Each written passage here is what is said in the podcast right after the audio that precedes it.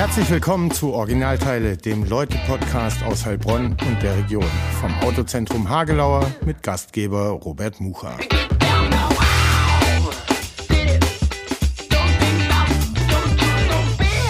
Herzlich willkommen zu Folge 42 vom Originalteile-Podcast, dem Leute-Podcast aus Heilbronn und der Region. Und heute haben wir jemand hier, der war erst einmal da und heute zum zweiten Mal in der Stadt und ist trotzdem ein Original. Wir erfahren gleich mehr über Dr. Tristan Behrens. Dass wir diesen Podcast weitermachen dürfen, verdanken wir auch dem Autozentrum Hagelauer in der Südstraße in Heilbronn, dem kompetenten Autofachmann in der Stadt. Ähm, geht da vorbei, wenn er irgendwas äh, braucht, was fährt und äh, da kompetente Beratung. Und jetzt schön, dass du heute aus Würzburg angereist bist, Tristan. Wir erzählen gleich, ähm, warum du hier bist, warum du eingeladen wurdest in Heilbronner Podcast, obwohl du gar nichts mit der Stadt bisher groß zu tun hattest. Ja, vielen Dank für die Einladung. Sehr gerne. Und am Anfang, äh, ja, sagen die Gäste immer kurz selber, wer sie sind. Also wer sind, wer bist du? Was machst du? Oh, soll ich philosophisch antworten oder mit dem CV? Es ist dir ganz selbst überlassen. ähm, ich, ich nehme mich selbst wahr als sehr kreatives Individuum. Und ich stand irgendwann mal vor der Frage, aus wie vielen meiner vielen Hobbys mache ich einen Beruf? Und habe mich dann für die Informatik entschlossen. Ich habe mhm. damals schon irgendwie so mit 16, nee, früher schon ähm, programmiert, wollte Spieleentwickler werden und bin dann in die Informatik, habe ein Diplom gemacht. Und kurz bevor ich es dann geschafft hätte, in die Industrie zu gehen, bin ich noch hängen geblieben und habe nochmal KI ähm, tiefer gelegt, habe einen Doktor in dem Thema gemacht. War fünf Jahre in der Industrie, habe mich dann für die Selbstständigkeit entschieden, bin offiziell KI-Berater oder besser Hands-on-Advisor. Das heißt, ich helfe Leuten mit den modernsten Methoden der künstlichen Intelligenz Anwendungsfälle zu lösen. Und parallel dazu, auch doch mit einer großen Überschneidung, bin ich sehr aktiv im Thema KI, Kultur und Kreativität.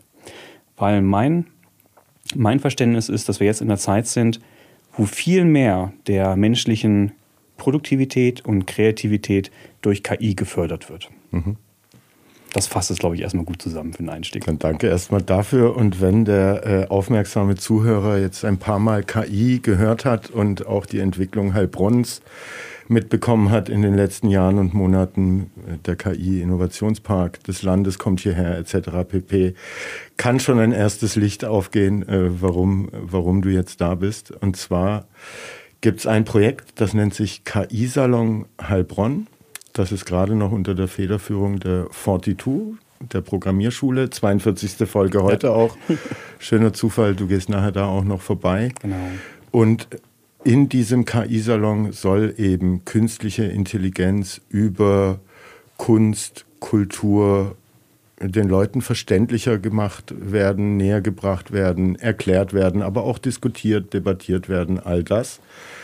Und im ersten Jahr beim KI-Salon gab es die Sabine Wieluch, Bleep-Track. Wir nannten es Artist in Residence, ähm, obwohl sie als auch du, der ihr Nachfolger wird, ja jetzt dann nicht in Heilbronn äh, sozusagen Wohnsitz aufmachen, aber ihr trotzdem das Projekt kreativ als Mentoren, äh, auch als Umsetzer von Projektideen begleitet und ähm, ja, da eben so ein kreativen, aber auch äh, einen Input gebt, was tiefes Wissen die Materie äh, angehend angeht.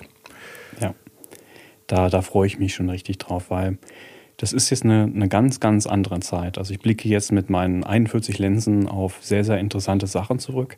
Ein kleines Beispiel. Ich bin 2012 aus der Uni raus nach der Promotion und damals konnte ich eigentlich gar kein Geld mit KI verdienen. Bin dann ins Consulting reingegangen, da war ich dann auch gut aufgehoben, Softwareentwicklung. Und das Thema KI ich sage es mal genauer, Deep Learning mit den tiefen neuronalen Netzen, das hat sich, das ist momentan in einer kambrischen Explosion drin. Also so viele Anwendungsfälle, die gelöst sind, so viele Anwendungsfälle, die, die demnächst gelöst ähm, werden. Es ist unglaublich faszinierend, dabei zuzugucken in, in, einem ganz kleinen Zeitraum. Das sind, wir reden hier von vielleicht fünf Jahren, wo sich die Welt komplett verändert hat. Und dieses Jahr ist für mich besonders spektakulär weil wir jetzt auch sehen, wie das im Bereich der, der Kreativität wirklich explodiert. Weil im letzten Jahr haben wir noch versucht, irgendwie ein Bild durch einen Text zu beschreiben und ein Bild durch eine KI generieren zu lassen, was irgendwie zu dem Text passt. Und heute macht das jeder. Also wenn man in Twitter unterwegs ist, wenn man bei Instagram reinschaut oder natürlich auch in, in LinkedIn, so viele Leute posten da ihre hochqualitative KI-Kunst, wo man zweimal hingucken muss, um zu sehen, dass das ein Computer generiert hat. Und das überschlägt sich gerade. Und das ist auch die Gelegenheit, da noch mehr Leute ranzuführen, weil es halt mit jedem Jahr einfach einfacher wird. Hm. Und äh, deine Disziplin ist sozusagen die Musik, die du genau. mit KI verbindest. Ähm, genau. Und deshalb auch ja, zum KI-Salon passt wie die Faust aufs Auge oder der Arsch auf ja. den Eimer. Ja. Ähm, und der Kontakt zu dir kam über den Bildschirm zustande. Genau, genau. Thomas Bornheim von der 42 hat dich irgendwie er recherchiert. Ja, das ist, ist ja auch modern. Ne? Man, man findet seine Liebe im Internet. Ne, da haben wir uns dann mal ein bisschen, ein bisschen kennengelernt und Gespräche gemacht und so. Und ich habe halt direkt gesagt, ich habe relativ wenig gesehen von dem, was in Heilbronn hier passiert. Aber das wenige, was ich damals gesehen habe, mittlerweile auch viel mehr gesehen, das hat mich derart beeindruckt, dass ich gesagt habe, Hut ab. Hm. Das ist genau das, was wir brauchen. Ich meine, allein die 42, die Herangehensweise, da ähm, auf eine nicht universitäre Art und Weise Programmierer oder gute, sehr gute Programmierer dann auszubilden, das ist schon mal, schon mal genial. Und dann auch noch die Überschneidung mit der Kultur. Da habe ich einfach nur sagen müssen, es ist genial und ich hoffe, dass wir da mal einen Weg finden, dass ich mich dann einbringen kann. Und ja, es ist so ein Jahr rum und jetzt werden die Pläne umgesetzt. Hm. Was gibt es denn schon an äh, spannenden Projekten, Umsetzungen, wo KI mit Kultur- oder Kunstkomponenten auch für ein breiteres Publikum mal gezeigt wurde? Ähm, Hast du da was, ja, was sofort aufpoppt? Ja, also es, es gibt ein paar Sachen, an die wir denken können. Ähm, was relativ, relativ trocken ist, das ist, wenn man sich die neuesten Versionen vom Photoshop anguckt. Ne, von Adobe ist auch keine Werbung. Ähm, ich kriege kein Geld dafür. Die haben sehr, sehr viel in der Bildverarbeitung gemacht. Ich meine, das ist so eine Suite, mit der man ganz, ganz viele Medien generieren kann. Und der Photoshop selbst, der hat jetzt ganz viele neurale Filter drin, um Bilder zu verbessern, um Objekte freizustellen. Und das sind dieselben neuronalen Netze, die ich dann auch für die Musik benutze, nur mit, mit anderen Daten. Was wir auch sehen in der, in der Musik, dass es dann auch mehr Tools drumherum gibt. Zum Beispiel habe ich letztens ein Tool gesehen, das macht ganz neue Schlagzeugsamples. Ne, jedes Mal, wenn du einen Klick machst, kriegst du ein Sample, was vorher in der Form noch nicht existiert hat. Du kannst dir dann eine eigene Samples-Library zusammenstellen. Was ich mache, hm, bis vor kurzem habe ich sehr, sehr viel gemacht mit der Komposition, das heißt MIDI-Dateien. Ich habe eine KI trainiert auf 400.000 Dateien und die generiert mir dann in jedem Genre, was ich gerne haben möchte, dann Musik dazu habe ich auch ein paar Alben mitgemacht.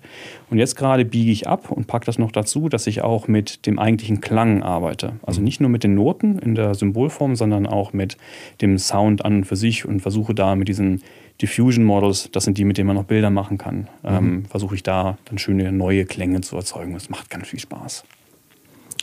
Da kommen wir ein bisschen später tiefer rein. Ich will vorher noch äh, ein bisschen was über dich erfahren. Wo kommst du denn her? Wo bist du groß geworden?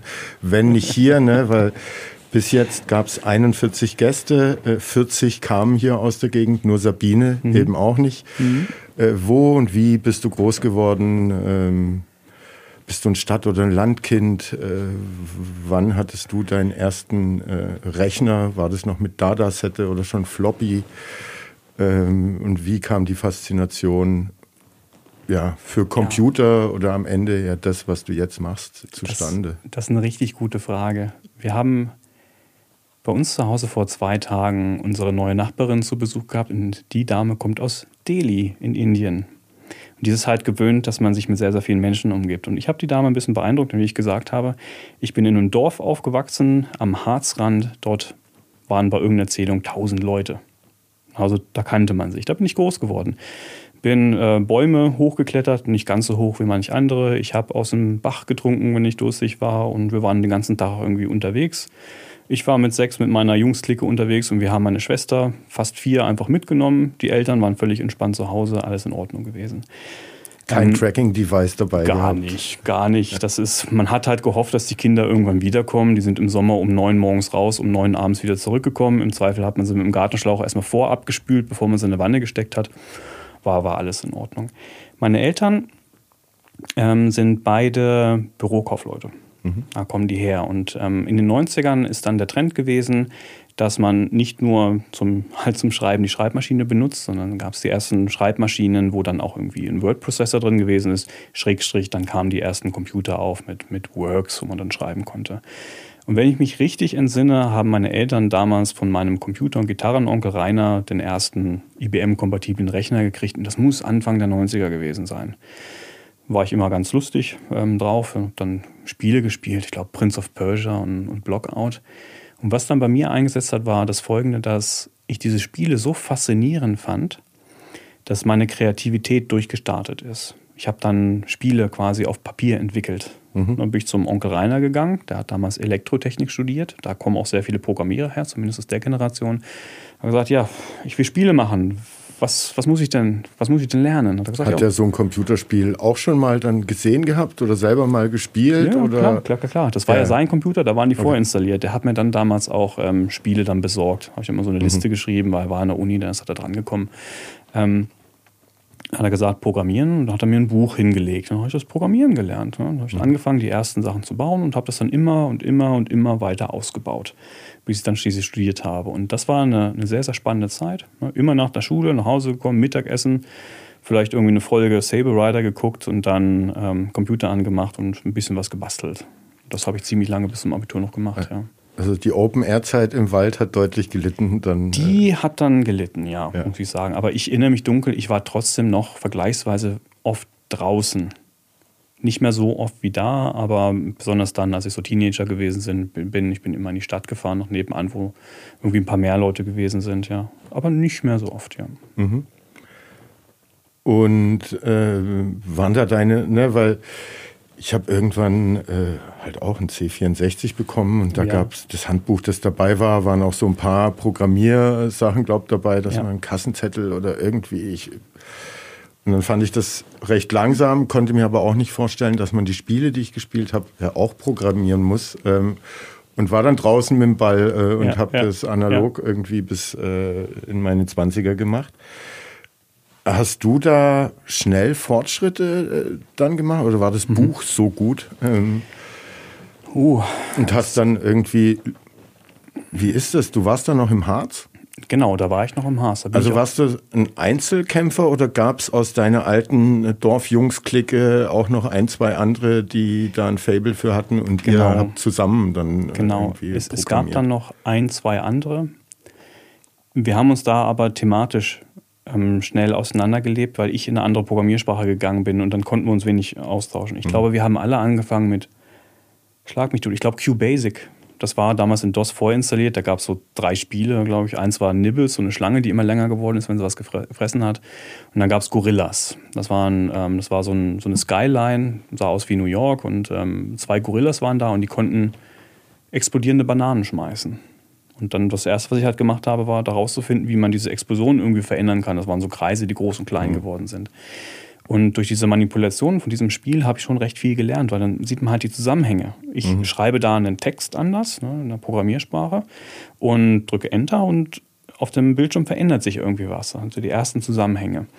Und dann, ich glaube, in der Zeit habe ich so Ameisen programmiert, also ganz, ganz viele Punkte auf dem Bildschirm, die sich bewegt haben und sich so aneinander irgendwie irgendwie da gab es so, so Anziehungskräfte, glaube ich, auch noch. Und wenn ich mich nicht täusche, habe ich dann auch gemacht, dieses, wie heißt das Spiel mit dem Paddel, erinnerst du dich? Mit den Blöcken und dem Paddel? Pong?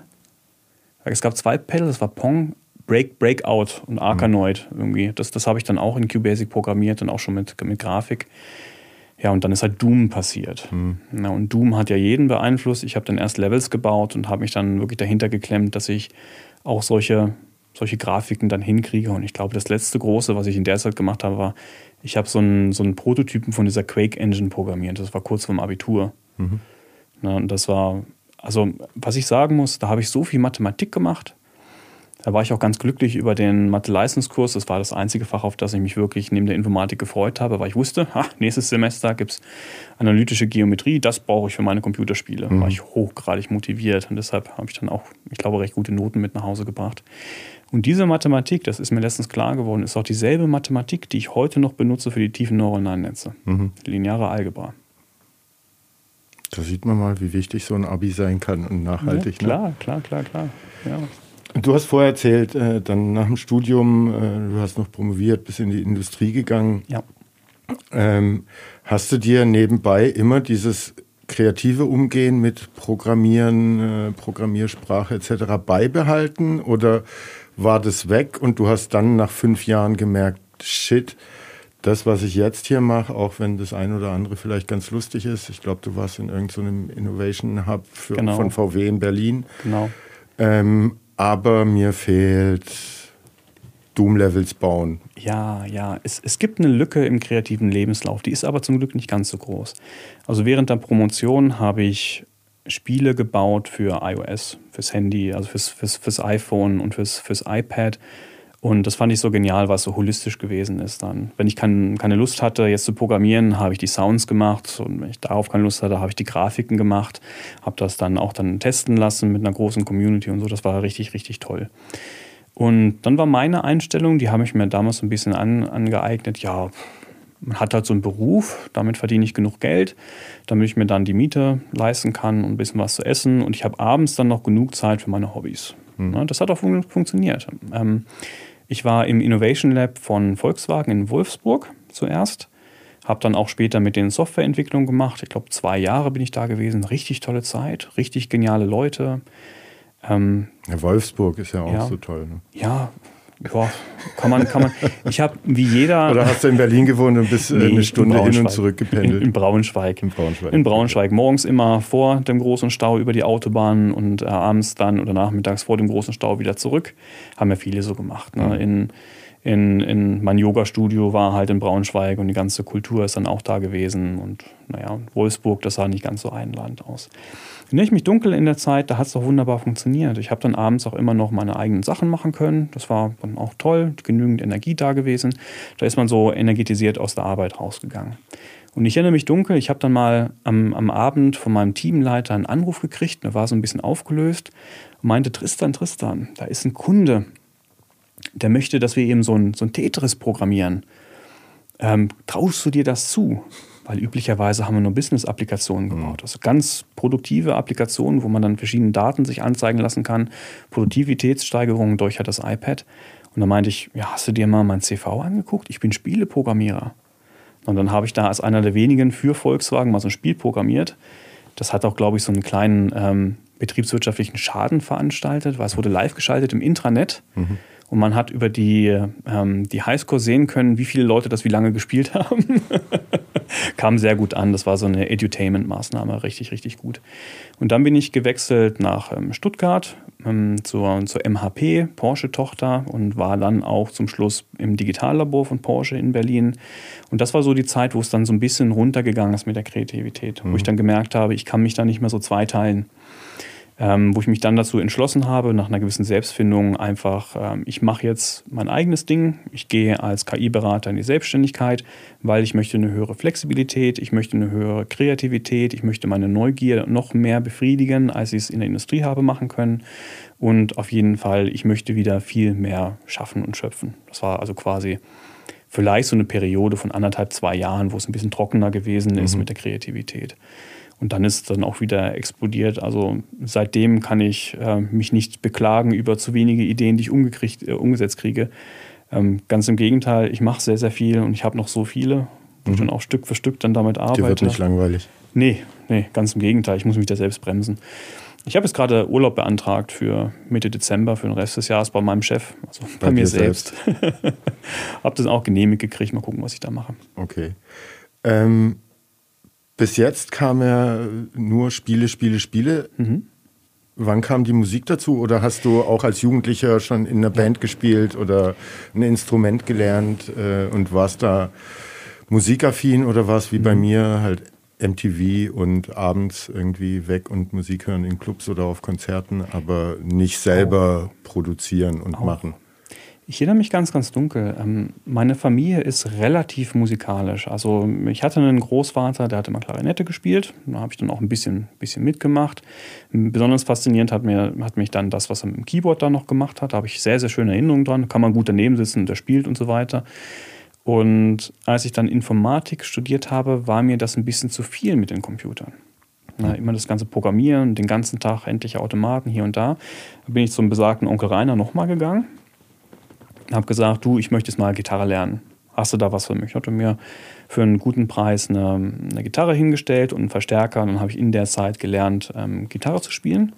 Hat er dir auch ein Buch mitgegeben wie damals? Oder? Ich glaube, er hat mir mal irgendwie so ein paar Seiten Grundlagen mitgegeben, wie man die ersten Griffe macht und ein bisschen was gezeigt. Und das war auch die Zeit, wo ich dann das erste Mal so, ein, so eine Digital Audio Workstation installiert habe, wo ich dann angefangen habe, und das ist mein Problem, ich komponiere viel lieber, als dass ich auftre auftrete. Ich trete eigentlich gar nicht auf, ich spiele eigentlich gar nicht. Ich habe mhm. viel mehr Freude dran, jetzt die Noten aneinander zu reihen und Lieder draus zu machen. Ne? Also Performance, es liegt mir eigentlich, eigentlich gar nicht. Und das war noch am Anfang von meinem Studium, wahrscheinlich noch im Grundstudium, dass ich angefangen habe, meine eigene Musik zu produzieren. Mhm. Sachen zusammenstecken, dann irgendwie oh Gott, Hiwi-Jobs machen, damit ich mir ein MIDI-Keyboard leisten kann, das ich dann angestöpselt habe. Und dann habe ich vom Kumpel für 15 Euro oder Mark eine Soundblaster gekriegt und irgendeinen Treiber gekriegt. War dann deine Bude voll mit Kabeln, Bildschirm Quasi. und irgendwie Technik? Ne? Ja. Weil ich habe es gerade gemerkt, als wir reinkamen, ja. auch mit Philipp, war sofort der Technik-Nerd-Talk. Ja. ja, also noch relativ überschaubar, also kein mhm. Vergleich zu dem, wie Home Studios ähm, 10 Jahre, 20 Jahre vorher ausgesehen haben. Ich hatte meinen Rechner in der Mitte, damals mit einem großen Röhrenmonitor, 17 Zoll weiß ich, 30 Kilo oder so. Und da war ein Rechner, Double Boot, also Linux für irgendwie meine ganzen Programmierarbeiten und Windows halt für, für die Musik. Ein kleines Mischpult von Behringer und eine Gitarre angeschlossen, ein paar Kabel hier, ein paar Kabel da, ab und zu mal ja, verschiedene MIDI-Keyboards, da habe ich mich auch irgendwie gesteigert. Und das habe ich lange in der Form so beibehalten. Nur heute ist es überschaubarer geworden. Mhm. Da reicht ja der Mac mit der Software. Ähm, Gitarre mache ich jetzt aus dem Synthesizer. Gesangsaufnahmen, da habe ich noch ein Rode ähm, USB-Mikrofon, das reicht dann auch schon für das, für das Genre. Relativ kompakt, sehr charmant, das jetzt im Rucksack zu tragen. Mhm. Ich hatte dich unterbrochen, ähm, äh, wie du zur Musik kamst, ne, hast du erzählt, dass du dann. Ja, ah, genau, zur Musik. Ähm, ich hatte eine dunkle Phase in den, ähm, in den 90ern. Da habe ich sehr viel wie jeder anderen Euro-Trash gehört, hieß es, glaube ich. Oh, sorry, Eurodance. Mhm. Ähm, diese, diese sehr populäre Musik. Und dann habe ich mir gedacht, ja, das reicht mir irgendwann nicht. Dann bin ich mit meinen Eltern einkaufen gewesen und ich war in irgendeinem Kaufhaus und im Erdgeschoss war dann die, die Abteilung mit der Musik und ich habe mitgenommen Metallica, das schwarze Album und von Nirvana, von Nirvana Smells Like, Smells like Teen Spirit hieß es, genau. Und da habe ich dann quasi meine Metal-Phase eingeläutet, habe die dann erweitert durch elektronische Musik, auch sehr, sehr, ja, soll man sagen, düstere Musik ist da noch mit dazugekommen ähm, in der Zeit und damit bin ich dann auch durch meine Jugend durchgekommen. Ach, Marilyn Manson war damals sehr, sehr groß und Nine Inch Nails vor allen Dingen. Das mhm. hat mich damals sehr, sehr geprägt. Ähm, Metallica ja sowieso und dann habe ich mich dann langsam da, da lang gehangelt sodass heute, wenn ich überlege, was ich so konsumiere, ist es, glaube ich, zu einem etwas zur Mehrheit eher so elektronische Musik, Synthwave oder Dark Synth. Und dazu gesellt sich dann eine gehörige Portion Heavy Metal und dazwischen noch irgendwie so ein bisschen barocke Musik. Mhm. Ja. Und irgendwann war dieses Komponieren, Produzieren von Musik äh, am Rechner spannender als Spiele? Ja, das hat dann, das hat dann irgendwann ähm, massiv überwogen. Ich erinnere mich dunkel. Das müsste noch in der Zeit, ja genau, das war in der Zeit, als ich noch in Festanstellung war. Da haben wir uns das Thema Deep Learning mit den tiefen neuronalen Netzen erarbeitet und dann gab es von dem ehemaligen KI-Chef von Tesla, der André Karpathy, so einen, oh so einen, so einen Artikel, Unreasonable Effectiveness of Recurrent Neural Networks. Long story short, was das war, ist, der hat ein neuronales Netz trainiert auf den Arbeiten von Shakespeare und hat immer nur den nächsten Buchstaben vorhergesagt. Und irgendwie nach N Schritten Training hat dann diese KI angefangen, Texte zu generieren, die irgendwie nach Sprache aussahen. Mhm. Und ähm, dieses, dieses Muster, Vorhersagen vom nächsten Element, das ist heute auch immer noch akut. Ähm, das Einzige, was ich in der Zeit gemacht habe, ist, ich habe es gesteigert. Ich habe mhm. das gleiche System benutzt, um nicht den nächsten Buchstaben vorherzusagen, sondern die nächste Note. Mhm. Das müsste so um 2019 drum gewesen sein. Da habe ich, ich, ich erinnere mich nur dunkel, auf meinem YouTube-Kanal gibt es ein Video von mir, wie ich am Rechner sitze, zusammen mit dem Synthesizer. Und da läuft auf dem Computer eine KI und da spiele ich ein paar Noten vor. Mhm. Und dann generiert die eine Note nach der anderen ein paar Takte lang. Und das fand ich damals so prägend, dass ich da nicht loslassen konnte. Ich hatte eine kurze Phase, wo ich dann in einem Startup aktiv gewesen bin. Da habe ich dann auch die KI da etabliert für genau solche Anwendungsfälle in einer Musikrichtung, die eigentlich nicht ganz so meine ähm, gewesen ist. Und dann habe ich mich dann emanzipiert 2021 und habe ich endlich mal das gemacht, was ich lange im Regal hatte als To-Do. Und mhm. das war, ich fange es mal an und fütter die KI jetzt mal mit Heavy Metal. Mhm. Dann habe ich auf irgendeinem russischen Server MIDI-Dateien gefunden. Ich glaube, 7000 Heavy Metal-Lieder waren das, wobei ich bei denen auch wusste, welches Genre das ist. True Metal, Black Metal, Power Metal, you name it. Ich habe da einen Transformer drauf trainiert. Das sind diese Sprachmodelle, wo die Leute gerade richtig, also ich glaube, die Zuhörer, die kriegen jetzt so eine, so eine leichte Aufregung wie ein Transformer, weil die gerade schwer in Mode sind und auch unglaublich viel leisten. Habe ich drauf trainiert und es ging plötzlich. Also direkt ohne Umschweife, ohne dass ich lange machen, ähm, basteln musste, hat das funktioniert. Und dann ist so quasi das letzte Jahr in so einem, also 2021 in so einem, in so einem Blur ver, ver, vergangen. Ich habe dann drei Alben damit gemacht. Mhm. Ich habe die KI selbst in so ein kleines Tool eingebaut, in dem ich dann klicken konnte. Wo kann man sich die anhören? Ähm, das gibt es das, das Bandprojekt, das heißt Hexagon Machine. Das gibt es auf Spotify und allen Streaming-Plattformen. Man findet natürlich mich, also man findet mich unter Tristan Behrens auf YouTube. Da habe ich sehr, sehr viel ähm, platziert und da ist auch sehr, sehr viel Musik dabei. Genau, das sind Anlaufstellen mhm. Nummer eins. Also Spotify, dankbar für jedes Mal, wenn da einer reinhört. Ähm, es war eine, eine, eine, hochkreative Zeit, weil ich drei Alben gebraucht habe, um zu realisieren, dass die KI das wirklich kann. Ich habe mhm. nicht geglaubt. Ich habe der nicht getraut. Ich habe gedacht, wann fängst du denn an, Fehler zu machen? Mhm. Und da ist immer so viel hochqualitatives Material rausgekommen, dass ich immer aufpassen musste, ähm, weil es zu viele gute Ideen gewesen sind. Mhm. Also wenn man sich das so vorstellt, zuerst trainiert man das neuronale Netz das, da sieht man irgendwelche Statistiken auf dem Bildschirm, wie gut das ist. Und dann muss man daraus ein Tool machen, wo man die Mensch-Maschine-Interaktion drin hat, dass man klickt und sagt, hier, mach mir mal drei oder vier Takte Schlagzeug, leg mir mal eine Basslinie drüber. Und ich musste dieses Tool auch entwickeln. Und mhm. jedes Mal, wenn ich eine Funktion ausprobiert habe, hat die KI was generiert und ich dachte, ah, das ist jetzt eine gute Idee aber ich will doch jetzt gerade keine Musik machen, ich will doch nur dieses Tool bauen. Mhm. Deshalb ist meine Festplatte immer noch voll mit ganz, ganz vielen MIDI-Dateien, wo ich nie dahinter kommen werde, diese ganzen Ideen einfach umzusetzen. Mhm. Habe ich damals gelernt, der wichtigste Knopf ist einfach der Save MIDI-Button. Wenn eine Idee da ist, dass man die zumindest mal speichern kann, mhm. nicht, dass sie für immer verloren gegangen ist. Ne? Und was ich gesehen habe bei meinem kreativen Prozess, hat das das massiv dahingehend verändert, dass die Verteilung der Aufgaben anders gewesen ist. Ich fange ja nie bei Null an. Mhm. Das ist nie, dass ich Logic aufmache und es alles weiß, keine Noten, sondern ich bekomme schon ein paar Noten. Und vor allen Dingen ist das auch ein Dialog mit der KI.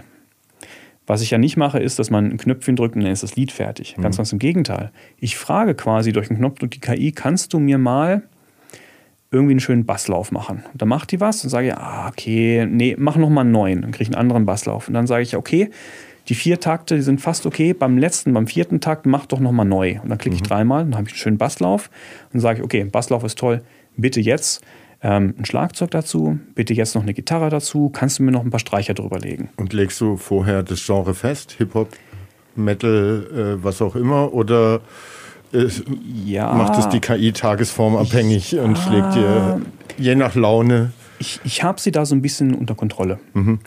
Bei der Metal-KI ist es in der Tat so, da kann ich der sagen, die soll jetzt mal Power Metal machen, weil das wusste sie vorher schon, weil mhm. ich bei den Liedern wusste, welches Genre das ist.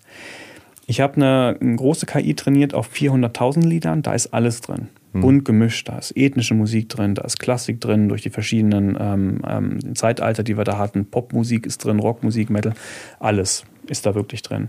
Und da kann ich die KI so ein bisschen davon überzeugen, in so ein Genre reinzugehen, dadurch, dass ich die Instrumente festlege. Mhm. Also wenn ich einen Synth-Bass nehme und ich nehme dazu noch ein Synth-Lead und ein Synth-Pad, dann kommt halt Erasure bei raus. Mhm. Und wenn ich sage, hier nimm mal, nimm mal irgendwie eine Violine, nimm eine Bratsche und die zwei anderen, dann gibt es ein Streichquartett. Mhm. Ja, dann kann man das darüber kombinieren. Ja, okay. Oder irgendwie Steel Drum, dann äh, Steel Drum und äh, eine Nylon-Gitarre, dann geht es Richtung Reggae. Das macht die dann schon, ja. Mhm. Das ist unglaublich kreativ. Und ähm, ich habe in dem Podcast mit dir, das war dann äh, ja so ein Fachpodcast zu äh, KI, äh, gehört, was die KI aber nicht so gut kann. Also so richtig gut ist sie nur, wenn sie mit dir interagiert ja. und du mit ihr. Ja. Wenn sie alleine loslegen würde, wäre alles harmonisch, aber ja. es gäbe sozusagen kein äh, Storytelling äh, in dem Stück äh, genau. mit Intro, Outro, genau. Dramatik aufbauend äh, ja. so weiter. Und das bleibt auch erstmal noch eine lange Weile äh, so? Oder? Ja, vielleicht noch ein, zwei Jahre. Mhm. da lasse ich mich dann auch überraschen. Da gibt es schon Ansätze, die da dann auch schon weiter sind. Ähm, also das Problem bei der KI ist, also vorneweg, was die sehr, sehr gut kann, ist innerhalb kürzester Zeit ganz viele Noten generieren. Mhm. Das dauert irgendwie eine Sekunde und ich habe vier Takte, vier Instrumente. Mhm. Und kann dann sagen, gefällt mir, gefällt mir nicht. Ähm, also da kann ich überhaupt nicht klagen. Da, da, kommt, da kommt ich allein nicht hinterher. Also die Notenmenge einfach in der kürzesten Zeit, wo man dann wirklich Cherry-Picking machen kann. Ähm, was die auch kann, sehr, sehr gut die Harmonie. Also wenn man jetzt irgendwie ein paar, ein paar Noten hat, vielleicht ein paar Akkorde hat, die nächsten Noten, Akkorde vorhersagen, das kann die auch sehr gut. Und das macht die beinahe mit Perfektion. Mhm. Es ist selten, dass ich mal sagen muss, da ist eine Note, die gefällt mir nicht, die ziehe ich mal hoch oder runter. Aber was sie partout nicht kann, und das hat wahrscheinlich mit dem, mit dem kleinen Fenster zu tun, dass die KI nur vier oder acht oder vielleicht mal 16 Takte trainiert hat, die macht manchmal sowas, dann lasse ich sie mal so laufen, so 40 Takte lang. Dann ist da was, wo ich denke, ah, das klingt ja gut, das ist ein Refrain. Ne, diese acht Takte, mh, hm, super als Refrain. Und dann gibt es einen Takt, oh, das klingt wie ein Übergang. Und dann kommt was, das ist irgendwie jetzt, eine, eine, irgendwie jetzt noch ein anderer Teil von dem Lied. Aber die, kommt, die KI kommt dann nicht wieder zurück zum Anfang. Mhm. Die macht diese klassische Songstruktur nicht, diese Geschichte, die ist dann einfach weg. Mhm. Der ganze Spannungsbogen ist von der KI nicht drin. Die meandert so durch die Harmonien, ist alles ganz, ganz toll. Erzählt aber, wie wir es gerade festgestellt haben, keine Geschichte. Mhm. Und das ist dann halt die Stärke, wenn der Mensch mit dabei ist. Dann hat man nämlich die einzelnen Komponenten, die man dann zusammensetzen kann, die man ineinander überführen kann, wo man dann die kleinen Akzente noch so, so setzen kann. Und das ist und ihr inspiriert euch dann genau, gegenseitig, kann genau, man das so sagen? Genau, genau. Das ist beinahe, also wenn ich alleine an diese Heavy Metal KI denke, also merk schon, ich habe da relativ viele auf der Festplatte.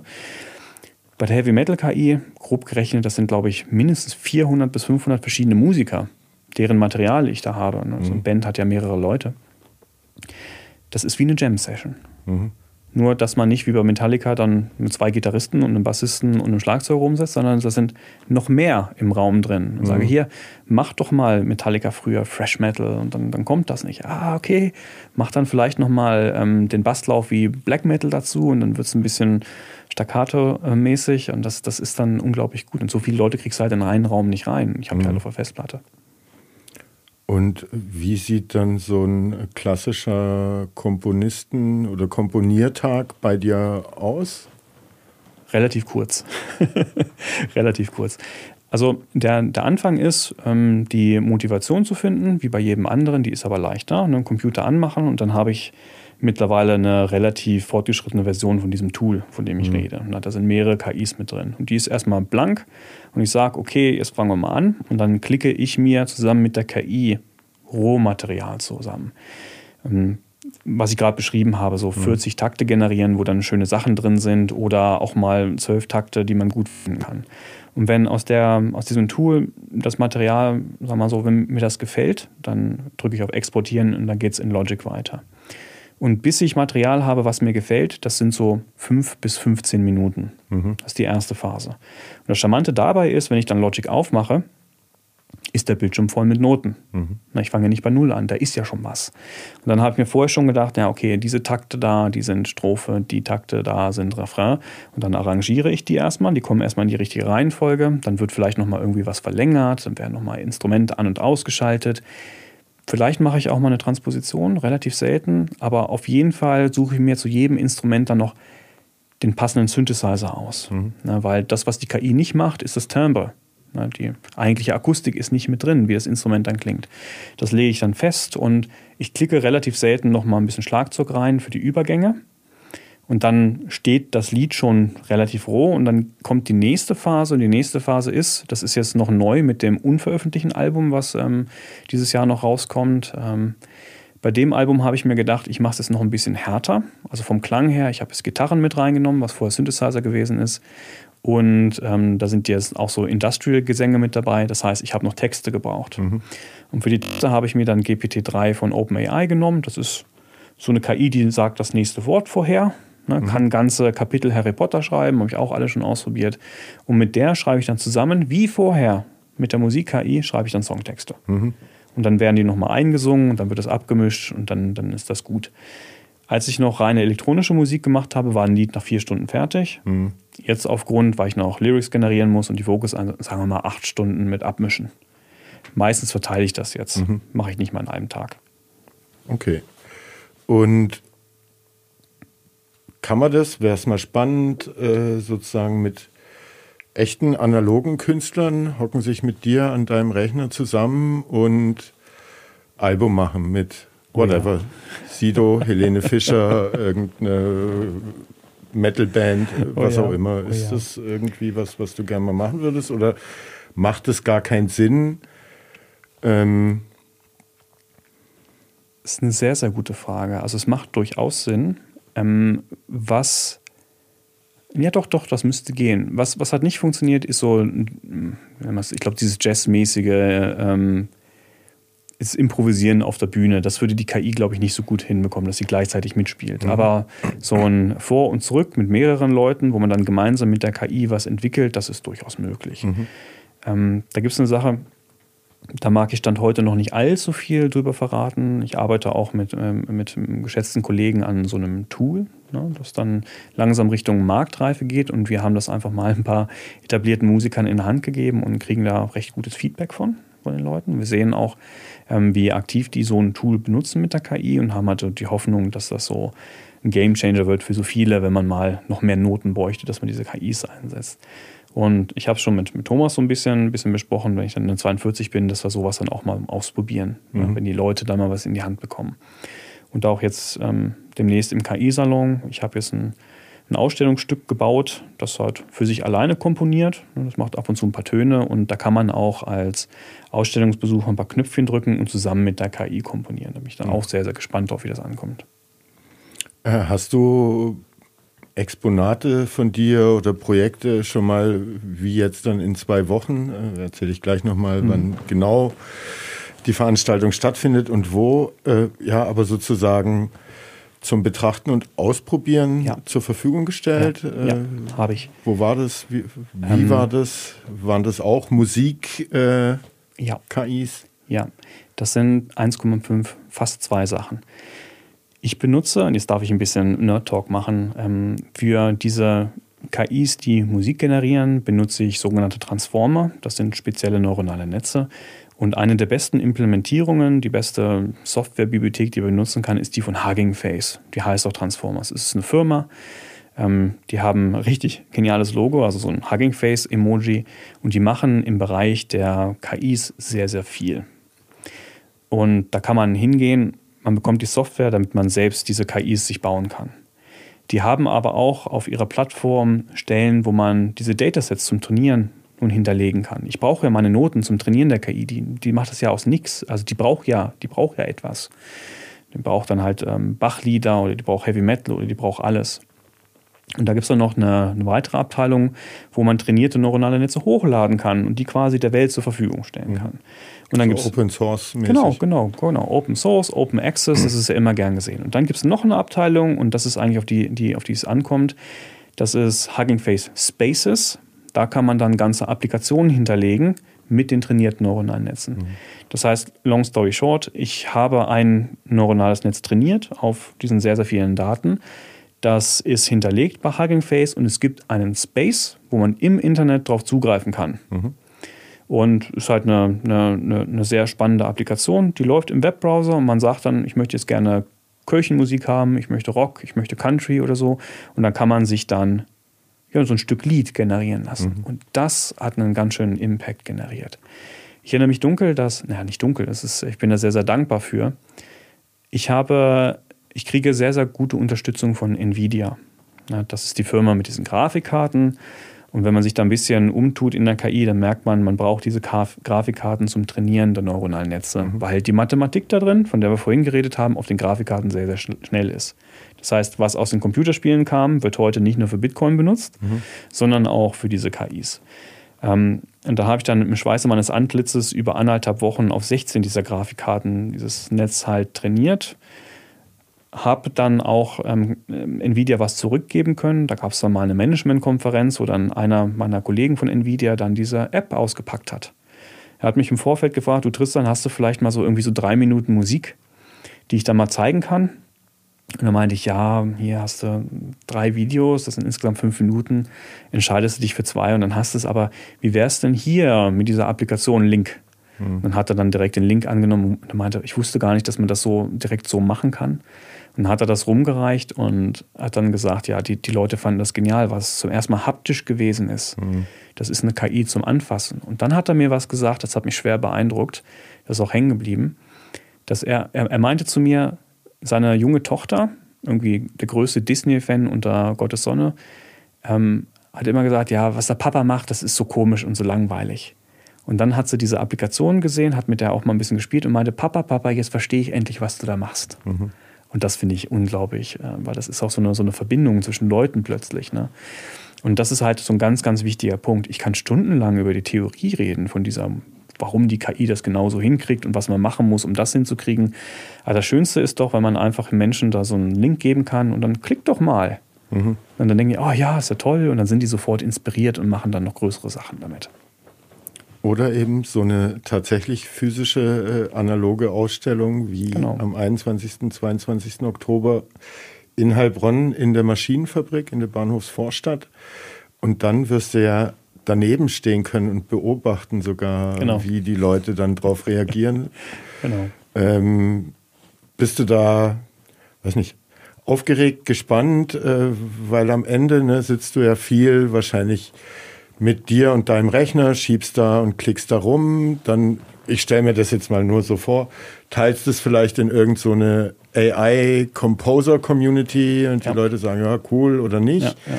Spielst noch deiner Freundin oder einem Kollegen irgendwie mhm. vor, aber mehr direktes analoges Feedback kriegst genau. du wahrscheinlich, ne, du sagst, Auftreten ist noch nicht so dein Ding, also so die ja. Konzerttour hast du wahrscheinlich noch nicht gemacht.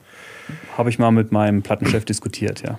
Fühle ich mich langsam rein. Aber so dieses äh, eins zu eins Feedback von ja. äh, realen Menschen, die dann äh, real haptisch äh, mit äh, einer KI rumexperimentieren genau. und da das sozusagen die Reaktionen sehen. Genau, genau. Da, da, da freue ich mich drauf. Also verstehen wir das nicht falsch. Ich habe schon relativ vielen Leuten das mal ähm, präsentiert, auch in Person, auch Räume voll gehabt mit Professores der, der Musiktheorie und die haben dann ähm, ihre Meinung kundgetan und äh, sehr, sehr viele Diskussionen gehabt.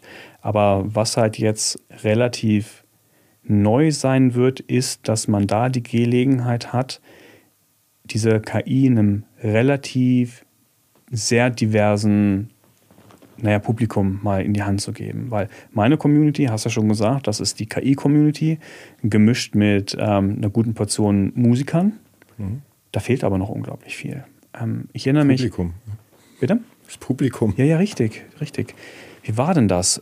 Vor, da gab es ja letztens diese, die große, diese Seuche und davor, genau, und davor ist in Würzburg was Tolles gewesen. Da lag die MS Wissenschaft auf dem Main vor Anker. So ein, ich glaube, das ist ein Transport, so ein logistisches, so ein Boot gewesen. Das hat man umgebaut. Irgendein Bundesministerium war dabei.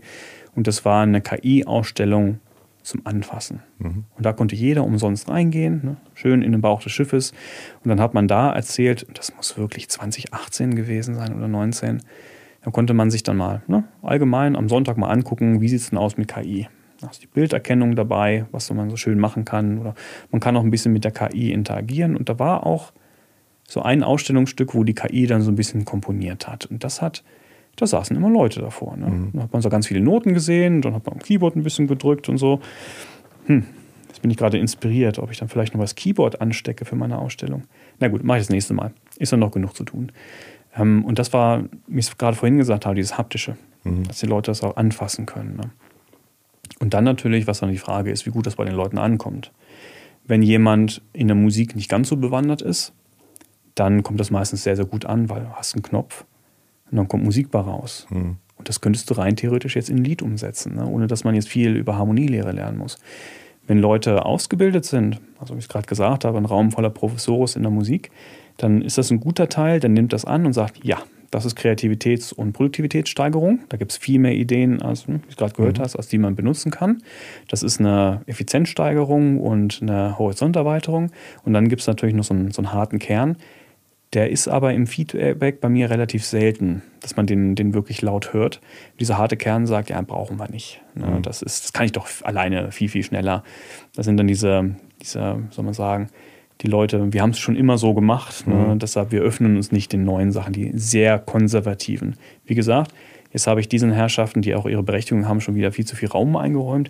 Das ist ganz, ganz selten. Also meistens sind es in der Tat die Leute, die sagen, ja, will ich haben. Wo kann ich bezahlen? Mhm. Wo kann ich es runterladen? Kann ich das online benutzen? So, ich habe hier eine Idee, ich will für ein Computerspiel Musik machen. Kann ich dann ein Tool haben? Kann ich dann ein neuronales Netz haben? Und ich immer sagen, ja, das, ja, das neuronale Netz, ich würde es gerne rausgeben, aber ich arbeite halt auch ab und zu so an Produkten, deshalb mhm.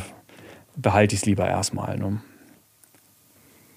Da habe ich auch eine Frage aufgeschrieben. Äh, jetzt weg von der Musik, aber ne, das ist jetzt kein Fachpodcast, wo jetzt nur KI-Leute zuhören, ähm, sondern viele KI-Laien, wie ich selber auch bin. Und man hört immer Begriffe wie Deep Learning, Machine Learning, neuronale Netze. Oh ja. Erklär mal für Laien, worum sich bei diesen drei Begriffen, das sind glaube ich so drei große genau, Buzzwords, genau, genau, genau. handelt, das, was ich zumindest ein bisschen grob vorstellen kann, ah, das ja. passiert da oder ja. das ist der Unterschied. Ja, ich fange mal folgendermaßen an. Ich bin kurz davor, mich zu outen. Ich mache es hier noch nicht, bin aber kurz davor, dass ich sage, ich bin nicht unbedingt der KI-Experte, ich bin Experte für Deep Learning. Mhm. Und das hat folgenden Grund. Künstliche Intelligenz, Artificial Intelligence ist so ein Begriff, den man nicht in eine Definition packen kann. Da stellen sich 30 Leute 30 unterschiedliche Sachen drin vor. Man kann versuchen, das so ein bisschen einzugrenzen, indem man sagt, ja, da geht es um künstlich geschaffene Systeme, also irgendwas, was ein Mensch gebaut hat. Die Systeme, die können wie Menschen handeln oder denken oder die können rational handeln oder denken. Also die machen irgendwie was, was wir oder hinkriegen oder was die Ratio der Vernunft irgendwie so ein bisschen vorschreibt. Ähm, ist ein bisschen, ein bisschen, wie soll man sagen, schwammig. Auf der einen Seite, artificial kannst du eingrenzen. Na, das ist nicht von der Natur geschaffen, sondern irgendwas aus der Natur hat das geschaffen. Aber Intelligence, das ist eine Büchse, die möchte ich jetzt auch gerade gar nicht mhm. öffnen. Ne? Das, da, da, kannst du kein Label dran kleben. Ne? Das, ist eine, das ist ein, wie soll man sagen, ein Kaninchenbau mhm. ne? mit der Intelligenz. Es wird aber relativ einfach, weil es ist in der KI, in einem großen Feld, wo sehr, sehr viele Methoden drin sind, gibt es eine Methode, die nennt sich Machine Learning, mhm. maschinelles Lernen. Und das sind fast durch die Bank, ich glaube alles, so statistische Methoden, die aufgrund von Daten ein Verfahren lernen.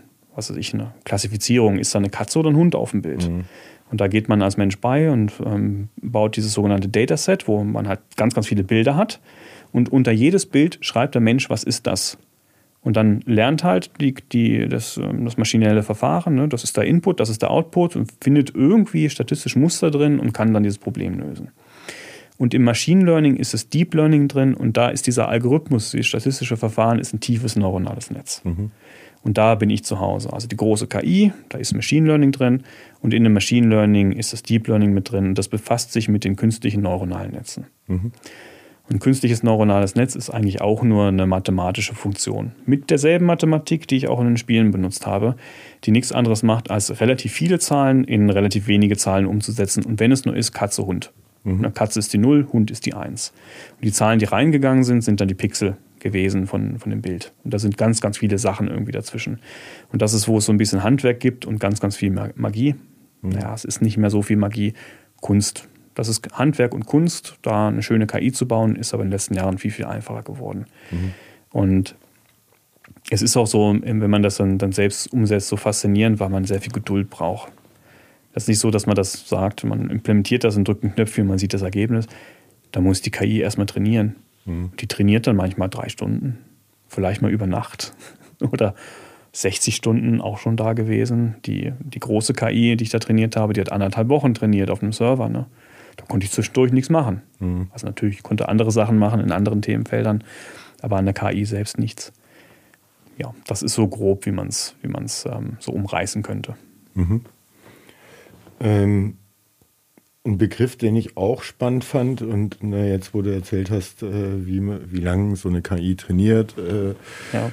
und äh, wenn man den Knopf dann gedrückt hat, kommt am Ende vielleicht doch noch nicht das Ergebnis raus, das man oh, sich ja. so vorgestellt hat. Äh, diese AI-Stupidity, also KI-Dummheit mal so übersetzt, ist ja auch was, womit man sich dann ja. irgendwie befassen muss oder worum handelt es sich da? Also eine KI, so habe ich es verstanden oder für mich erklärt, löst ein Problem. Ja. Ähm, Aber die Lösung ist nicht die Lösung des Problems. Hm, ja, das, das ist so die eine Sache. Also wenn das neuronale Netz dann selbst im Anwendungsbereich, in dem man angepeilt hat, nicht so funktioniert.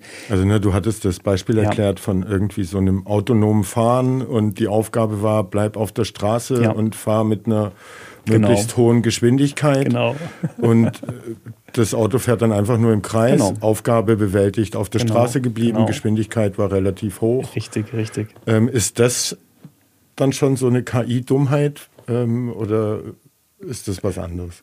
Na, das ist äh, die, die Artificial Stupidity ist nochmal was anderes. Mhm. Also natürlich, die KIs, die können dumm sein, ne? die, die machen dann keine Punkte, die lösen das Problem dann halt nicht. Und da wissen wir ja auch, ist eine, eine andere Büchse der Pandora, die man aufmacht. Da gibt ja auch diese Biases in der KI, wo sie dann ganz die KIs ganz komische Vorhersagen machen und du plötzlich keinen Kredit kriegst, weil irgendwie dein, dein Nachname irgendwie nicht ganz so deutsch klingt oder naja, britisch war das, glaube ich. Da gibt es solche Sachen. Es gibt dann noch diesen, diese andere Interpretation der Artificial Stupidity ist, dass wir als Menschen auf gut Deutsch verblöden dadurch, dass wir zu viele KIs in unseren täglichen Arbeiten benutzen. Mhm. Und das ist eine Frage, die stelle ich mir selbst jeden Tag. Weil ich könnte ein Opfer davon sein. Mhm. Ne? Bei der Musik kann man das ja denken. Ne? Ich habe ehrlich gesagt schon lange keine eigene Note mehr eingespielt. Ich finde das so faszinierend, dass ich so Teile zusammensetzen kann. Ähm, da ist aber noch was anderes. Ich benutze ein ähnliches Modell, ist das gleiche Verfahren, nur andere Daten zum Programmieren. Ich habe eine KI, die nennt sich Copilot, die programmiert jeden Tag mit mir zusammen. Mhm. Die habe ich im Herbst letzten Jahres ähm, installiert ich zähle mich selbst zu den, zu den Veteranen und den Programmierern. Ich bin zwar noch nicht so alt, aber ich programmiere halt seit den 90ern. Mhm. Ich habe das jahrelang, jahrzehntelang gemacht. Und ich habe im letzten Jahr dann diese KI getroffen, die sich meinen Quelltext anguckt. Wo habt ihr euch getroffen? Im Internet. Im Internet. Das hat sich erst so leicht angedeutet. Da gab es so die, die ersten Nachrichten und ich habe so ein ähnliches Tool schon mal ausprobiert. Das hat überhaupt nicht funktioniert. Und dann hieß es, ey, jetzt, jetzt gibt es das basierend auf GPT-3, gibt es Copilot, ähm, kann man hier anmelden. Und dann habe ich nach Monaten irgendwie Zugriff bekommen. Und dann hat sich meine Welt einfach verändert. Mhm. Weil ich programmiere, da hat man die, den, den Bildschirm voll mit Quelltexten und dann sage ich irgendwie in einem Kommentar, jetzt soll das passieren und dann generiert mir dieser KI mehrere Zeilen Quelltext und der funktioniert dann. Mhm. Ich muss nichts mehr im Internet recherchieren, ich muss nicht mehr Stack Overflow, Google und so weiter, ich muss nicht mehr ins Handbuch reingucken. Ich muss nur noch halt im Kommentar gut reinschreiben, was ich möchte. Und dann generiert mir die KI was. Dann verfeinere ich das noch ein bisschen, programmiere noch ein paar Quelltexte dazu und so weiter, mit dem groben Rahmen. Ne, die Story, die wir vorhin mhm. auch hatten, die die KI überhaupt nicht erzählt, die kann nur diese kleinen, kleinen Sachen machen. Und das fand ich eine unglaubliche Effektivitätssteigerung bei mir. Sodass, wenn ich die KI ausnahmsweise mal nicht benutze, meistens, wenn ich in der Deutschen Bahn unterwegs bin und es geht durch Tunnels und das Internet ist nicht so gut, weil ich brauche halt Internet, mhm. dann fühlt sich das Programmieren an wie so Warten durch Honig. Mhm. Und da setzt das halt ein mit der, mit der Artificial Stupidity. Ich für mich ist dann so ein Unterschied wie zwischen äh, Modem und 5G? Ja, so Definitiv. Ja, mhm. man, man, merkt es. Das ist fast, fühlt sich fast an wie Gegenwind. Mhm. Ich komme zwar zurecht damit, macht auch sehr, sehr viel Spaß, ohne das zu programmieren, aber es geht halt viel, viel schneller. Und das ist dieses Faszinierende. Das berichten auch sehr, sehr viele Leute, also nicht nur Programmierer, sondern die gleiche KI gibt es auch zum Schreiben. Da kannst du deine, deine Romane mitschreiben mit gewissen Unterstützung. Ähm, habe ich ein Buch gelesen, das war überhaupt gar nicht so technisch, das war eher philosophisch und was die Gesellschaft betrifft.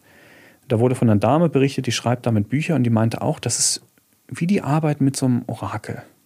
Nach ein paar Zeilen ist die KI irgendwie so eingestellt und die generiert dann irgendwie Texte und dann meint man, das war genau das, wo ich dran gedacht habe. Und dann übernehme ich das und dann passt mhm. es einfach. Und auch hier merkst du wieder, dieser Dialog hin und her. Ne? Da sage ich, ich habe jetzt einen Text vorgegeben. KI, generiere mir mal nächsten, den nächsten Absatz. Dann verändere ich nochmal was beim Absatz oder ich sage, nee, der muss nochmal komplett neu gemacht werden. Aha, das gefällt mir, da zwei Sachen angepasst, hier nochmal den Kontext geändert, nochmal generieren, nochmal generieren, nochmal generieren. Da kann man auch innerhalb kürzerer Zeit dann auch hochqualitative Texte generieren, wenn ein Mensch mit an Bord ist. Lernt so eine KI dann aber auch so den subjektiven Geschmack von so einem Menschen mit ja. der Zeit kennen? Ja. Und schlägt mit ja. der Zeit immer mehr genau. treffende Beispiele genau. vor, die einen zusagen. Genau, und ja. ähm, das macht sie aufgrund einer festen ähm, Mustererkennung. Die lernt nicht dazu. Die sieht halt meine Quelltexte, so wie sie gerade dastehen, und kann daraus meinen eigenen Stil ableiten. Mhm. Na, da gibt es Leute, die schreiben ihre Kommentare immer nur mit Kleinbuchstaben. Ich packe hinten noch einen Punkt dran, weißt du? ich schreibe ja ganze Sätze. Manche Leute machen nur Stichworte. Ne? Die KI sieht das halt sofort. Der Tristan, der möchte gerne Stichworte, äh, der möchte keine Stichworte haben, sondern mhm. ganze Texte.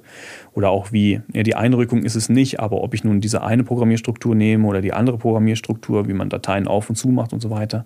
Da gibt es unglaublich viele Stile, die kann sie sich aber abgucken aus meinen Quelltexten fühle ich mich direkt zu Hause und das ist ganz, ganz angenehm. Mhm. Also als Softwareentwickler, ich habe auch diverse Formen der, des Pair-Programmings mitgemacht. Das ist unglaublich bereichernd, wenn man zu zweit am Rechner sitzt. Aber trotzdem, die beiden Leute, die am Rechner sitzen, die müssen immer noch Recherche im Internet machen mhm. und nachgucken, wie haben andere das Problem gelöst, weil man weiß es halt nicht. Und das ist mit dieser KI einfach hinfällig. Mhm. Ich kann auch sagen, ich habe mal so eine, ein Konkurrenzprodukt, naja, Marktmitbewerber, das Produkt ausprobiert da habe ich dann aber gemerkt, dass ich wieder sehr, sehr oft im Internet suche. Mhm. Und dann habe ich mich dann geärgert, dass ich da reingemünzt habe und bin dann zurück zur eigentlichen Software. Für die lege ich jetzt auch meine Hand ins Feuer und freue mich dann auf die nächsten Varianten. Ne? Aber das ist die entscheidende Frage. Ich kann ja hier sitzen und sagen, ja gut, das ist wie Fahrradfahren. Ich habe Fahrradfahren in den 90ern gelernt. Ich habe das seitdem regelmäßig gemacht, auf einem relativ hohen Niveau.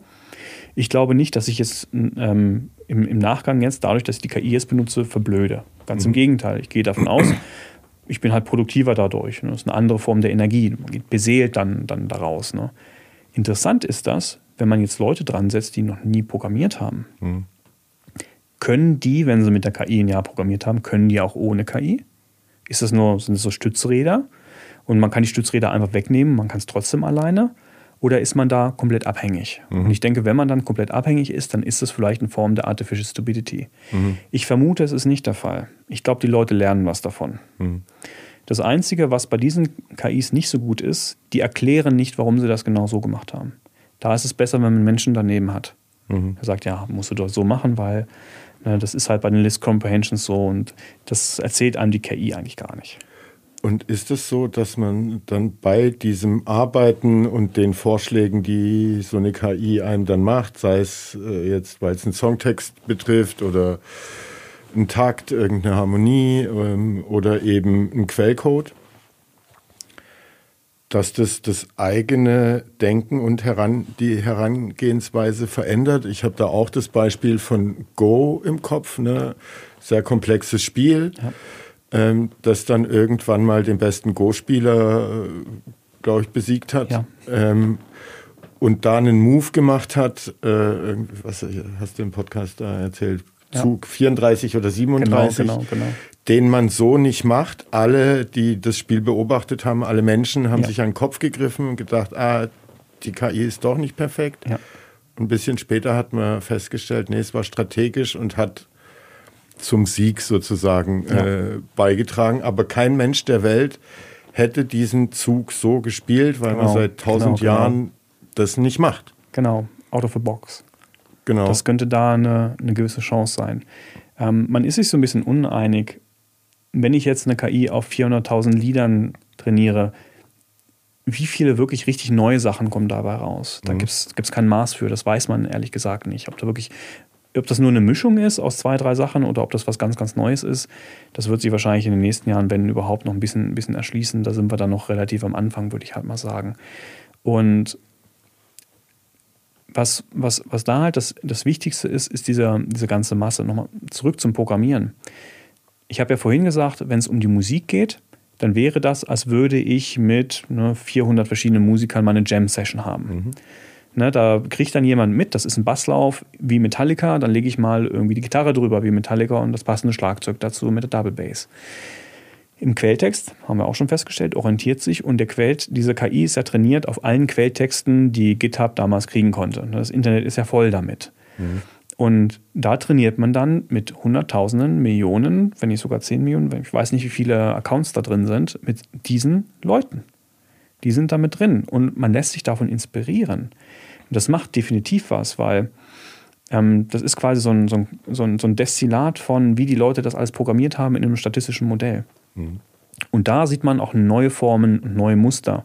Und das ist für einen Einzelnen und auch für eine Gruppe an Menschen so eine Gelegenheit, wieder auszubrechen, weil da eine neue Inspiration reinkommt. Diesen Quelltext in der Form habe ich noch nicht gesehen. diese Akkordumformung da, in der Form habe ich eigentlich nie benutzt. Das ist jetzt auch neu für mich. Ne? Und mhm. dann, das war in meiner Komposition auf jeden Fall was. Ich bin aus meinem Muster maximal rausgekommen. Weil plötzlich ist das in Metal-Varianten gewesen, mit denen habe ich nie gearbeitet. Ich habe den Heavy Metal benutzt, um elektronische Musik daraus zu machen. Ich habe jetzt ein größeres neuronales Netz, wo alles drin ist. Da kann ich quasi eine, eine, eine barocke oder eine romantische Begleitung zu meinen Gitarren irgendwie generieren. Ne? Mhm. Und das öffnet Horizonte massiv. Spannend. Ja, ja. Ähm, wir haben ja gesagt, ne, äh, Kunst, Kultur in Verbindung mit KI ist auch die Idee vom KI-Salon. Es gibt ja. dieses Event am 21. und 22. Oktober in der Maschinenfabrik in Heilbronn. Jeden, den es interessiert, ähm, dem dein YouTube-Kanal dann nicht langt, äh, der genau. soll und äh, darf äh, bitte da vorbeikommen. Da trifft man dich auch. Ja. Du gibst auch einen Workshop, wo genau, man genau. komponieren lernt wie Bach. Ja. Dick aufgetragen, aber gefällt mir. Ähm, und wahrscheinlich ja. Äh, kann man es dann auch. Was ich mich gefragt habe, gerade auch nochmal, ähm, gibt es so einen KI plus Kunst, Kultur, Traum, Projekt, irgendwas, was du gerne mal umsetzen würdest oder umgesetzt haben wollen würdest, weil du meintest, du findest so diese Kombination, dieses Zusammenspiel so wahnsinnig ja, spannend und faszinierend, weil ja. ja KI auch noch nicht so lange Kreativität kann und immer ja. besser kann. Gibt es da irgendwie so ein Traumgebilde, ja. das du so im Kopf hast für die Zukunft? Äh, und was wäre ja. das, wenn du es uns verraten magst? Kann ich, kann ich, kann ich verraten. Ist ja auch ähm, nicht mal ein, ein, ein Geheimnis. Ähm, ich habe ja ein bisschen umrissen, wie ich selbst mit meiner KI komponiere. Ne? Also da kommen die Noten bei raus. Zusammen mit der KI werden die Noten gebaut. Zusammen mit der KI werden Texte geschrieben. Ähm, ich arrangiere dann noch die Instrumente, ich bestimme, wie die Instrumente klingen. Ähm, ich muss dann noch die, die Vocals aufnehmen. Was mir an, an der Stelle fehlt, das sind noch ein paar Komponenten, die kommen aber langsam. Zum Beispiel das Mischen und das Mastern. Das möchte ich auch gerne zusammen mit einer KI machen. Ähm, besonders das Mischen möchte ich nicht alleine machen. Da mhm. möchte, das soll mir die KI mal helfen, diese ganzen Drehregler zu bedienen. So. Ein weiterer Faktor ist, da bin ich leider noch irgendwie ein Jahr zu früh dran. Ich würde diese neuronalen Netze, ähm, die mir so sehr gefallen, auch benutzen, um Gesang zu machen. Hm. Ich möchte gerne, dass ein neuronales Netz für mich singt. Da gibt es jetzt schon die ersten. Ähm, da gibt es eins, das finde ich richtig toll, von der Qualität her Dufte, singt aber leider auf Mandarin. Das hm. ist eine schöne chinesische Frauenstimme. Ne? Populärmusik aus China ist ganz, ganz toll passt aber leider nicht in mein Genre rein. Muss ich tricksen oder müsste ich tricksen, damit halbwegs irgendwie was Englisches oder was Deutsches bei rauskäme. Da kann man ein bisschen was bauen. Ist noch ein bisschen zu kompliziert. Und die aktuellen Arbeiten, die ich mache, die gehen ja in die Richtung. Mhm. Na, ich arbeite jetzt nicht nur mit den Noten, sondern ich hätte am liebsten gerne zusammen den Text, die Melodie und daraus möchte ich dann, ne, was ich für euch sagen kann, welche Art von Gesang das ist, den Gesang generieren. Mhm damit ich dann halt in einem ICE sitzen kann, wenn ich Internet habe. Und dann generiert mir dann für das Lied, an dem ich gerade arbeite, auf Basis der Melodie und dem Songtext wird mir diese Tonspur generiert. Mhm. In einem bestimmten Gesangsstil, den ich gerne haben möchte. Damit einfach meine Journey insgesamt vollständig wird, weil das wäre halt in dem, was ich mache, eine Komponente, die momentan noch schmerzlich vermisst wird. Mhm. Das wird aber wahrscheinlich auch äh, nicht vermeidbar sein, dass das irgendwann möglich ist, oder mit der, mit der Entwicklung in der KI, so wie ich sie als Laie verstehe. Und ja. Einfach nur, ja, so spür, da ist eine Geschwindigkeit und Dynamik drin, die man ja. sich, die man nicht nachvollziehen kann, wenn ja. man nicht in dem Thema tief, tief drin ist. Ja. Es rückt auch immer näher. Also ich habe mit den Arbeiten jetzt vor einer Weile angefangen. Ich habe quasi gesagt, okay, das mit den Noten da bin ich jetzt gut drin, das reicht erstmal, da werden jetzt Produkte draus gemacht und ähm, eventuell nochmal ein, zwei Alben. Und in diese Klangsynthese habe ich mich jetzt reingehängt und habe schon die ersten Instrumente trainiert. Also ich habe ein Schlagwerk generiert, wo nette Sounds bei rauskommen. Und ich meine, genau, ich habe auch auf Gesangsspuren meiner Verlobten Dominika trainiert. Mhm. einfach mal ihre Stimme reingegeben. Es klingt momentan noch ein bisschen gruselig. Weil vorher die, die Umsetzung da hat noch eine Komponente. Das liegt gefehlt. aber nicht an ihrer Stimme. Nee, nee, ganz im Gegenteil. Also singt äh, massiv, äh, massiv sage ich schon, wie das benutze ich auch heute oft. Also äh, eine richtig geniale Gesangsstimme. Das ist richtig gut, was sie da macht. Hat noch eine Komponente in der KI ähm, gefehlt, wo ich jetzt gerade am Wochenende den Durchbruch hatte. Das heißt, ich muss das ganze Experiment nochmal machen, zwei neuronale Netze auf ihrer Stimme trainieren und noch auf anderen Datasets und dann gucken, was dabei rauskommt. Das ist nämlich gerade meine Frage, weil Schlagwerk, also perkussiv, hat die KI gut hingekriegt. Was ist denn jetzt, wenn ein Ton mit drin ist? Ein mhm. Grundton, der irgendwie dann gehalten werden muss. Ne? Singt die heillos durcheinander? Ist die immer schräg oder mhm. trifft die die Töne? Das ist eine Frage, die muss ich dann demnächst beantworten. Und ich denke, wenn das so klappt, im nächsten Jahr werde ich ja, dann aber auch. Es gibt ja auch echte Bands, wo ja. die Sänger die Töne nicht unbedingt treffen genau, und trotzdem genau, genau. erfolgreich genau. und populär und so weiter sind. Genau, Insofern, genau, genau ach, machen wir uns nichts vor. Also was mein, meine Band Hexagon Machine betrifft, ich habe ein, gewisse, ein gewisses Gefühl für Ästhetik in Industrial Metal, was den Gesang betrifft. Also da muss ein Verzerrer drüber legen und ich stehe unglaublich auf den Vocoder, mhm. den wir von, äh, von Kraftwerk mindestens kennen. Ne? Das, ich brauche so eine schöne Mischung aus sowas. Es muss ein bisschen nach Roboter klingen. Mhm. Ne? Aber auch ähm, ich glaube, dass wir sehr nah dran sind, richtig hochqualitativen vielleicht auch sogar klassischen Gesang zu bekommen, mit, mit was man eigentlich nur aus hoch ausgebildeten ähm, Künstlern, ähm, Performern rausbekommt. Und das ist nicht weit entfernt. Wahrscheinlich nur ein Training, mhm. ein Dataset. Dass man das mal in Angriff nimmt, weil die ganzen Papiere habe ich gesehen. Das ist alles da. Man muss mhm. es jetzt nur mal umsetzen. Zu viele Ideen. Zu viele Ideen. Zu wenig Stunden am Tag. Ja, das ist ein großes Problem. Bevor wir noch einen kleinen Cut, der aber auch mit dir zu tun hat, bevor wir dann zum Entweder-Oder kommen, ähm, du hattest ja vorher gemeint, äh, so, du brauchst Internet, um arbeiten zu können. Ja. Ähm, falls der gerade viel besprochene Blackout kommt, bist du aber als zertifizierter Yogalehrer irgendwie genau. nicht auf verlorenen Posten und äh, kannst da äh, noch deine Miete verdienen. Ich hatte mich da aber nur gefragt, gibt es schon irgendwelche Verbindungen von Yoga und KI? Gibt es da sinnvolle Anwendungen? Kann eine KI dir irgendwie bei deinem Yoga helfen oder Leuten, die zum Yoga kommen wollen? Mhm. oder ist das ein. Ja, gibt's, gibt's, klar, klar. Habe ich selbst nie umgesetzt. Ich habe es begleitet. Ähm, ich bin ein paar Mal im Jahr in Berlin und unterrichte da beim Data Science Retreat das Deep Learning, so ein Bootcamp. Da kann man sich dann innerhalb von drei Monaten ganz, ganz viele tolle Data Science Sachen raufschaffen und da gehört auch ein guter Anteil künstliche Intelligenz dazu. Und die Leute da, die bauen Portfolioprojekte. Das heißt, die haben so anderthalb, ja, so ein, anderthalb Monate Zeit, einen schönen Anwendungsfall umzusetzen. In der KI, mit diesen tiefen neuronalen Netzen, da gibt es so einen Anwendungsfall, der ist auch ganz, ganz, ganz, ganz schön. Da gibst du ein Bild rein von einem Menschen und die KI sagt vorher die, die Position der, der Gelenke. Da kriegt mhm. man quasi so ein Strichmännchen. Ich glaube, das ist das mhm. schönste Bild, was man machen kann. Ein Foto und da wird der Mensch gefunden und ein Strichmännchen gemacht. Und wenn man das mit mehreren Bildern macht, dann hat man die Animation, die kann man in Relation zusammensetzen. Und wir hatten, da haben die, die, die, die Schüler auch so KIs gebaut, die beim Tanzen mal drauf achten, ne, ob man da richtig was macht. Und ich meine, vor ein, zwei Batches hatten wir dann auch jemanden, der hat jetzt zum ersten Mal, und ich habe lange drauf gewartet, Yoga gemacht. Mhm. Na, das ist ja ganz gut. Dann sieht die KI halt anhand von einem Strichmännchen, ob man im herabschauenden Hund richtig drin ist oder falsch und kann dann ein entsprechendes Signal setzen. Und mhm. das ist dann halt richtig charmant. Mhm. Na, wenn, ähm, ja, wir haben es ja gesehen. Also ich, ich kenne Yoga-Unterricht, dass man in die Klasse reingeht und dann gibt man sein Bestes und wenn das Beste nicht reicht, kommt der Lehrer und drückt einen nochmal in die richtige Position und sagt, ja, du stehst ja ein bisschen schief da, mhm. müsstest du nochmal so machen und so. Meistens immer sehr, sehr freundlich, nicht so, wie ich das gesagt habe.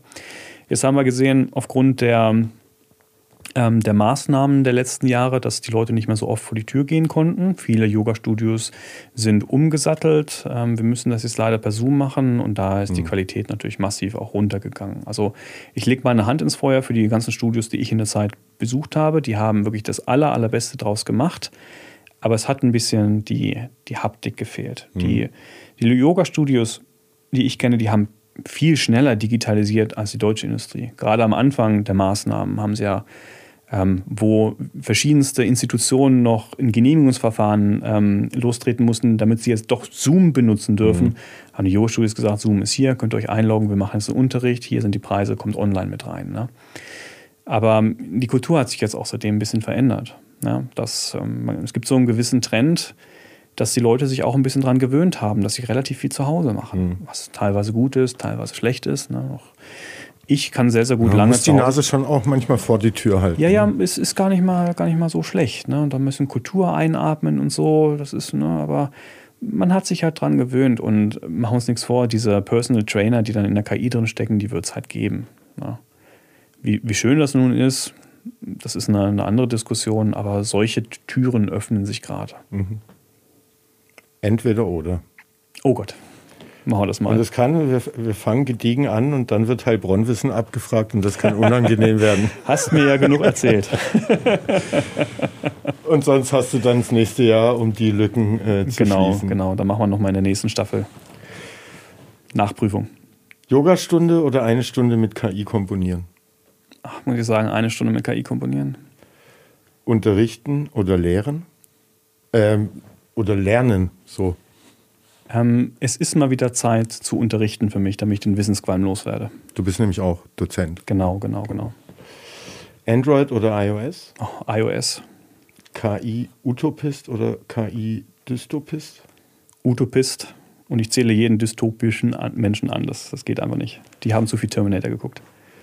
Elon Musk oder Bill Gates?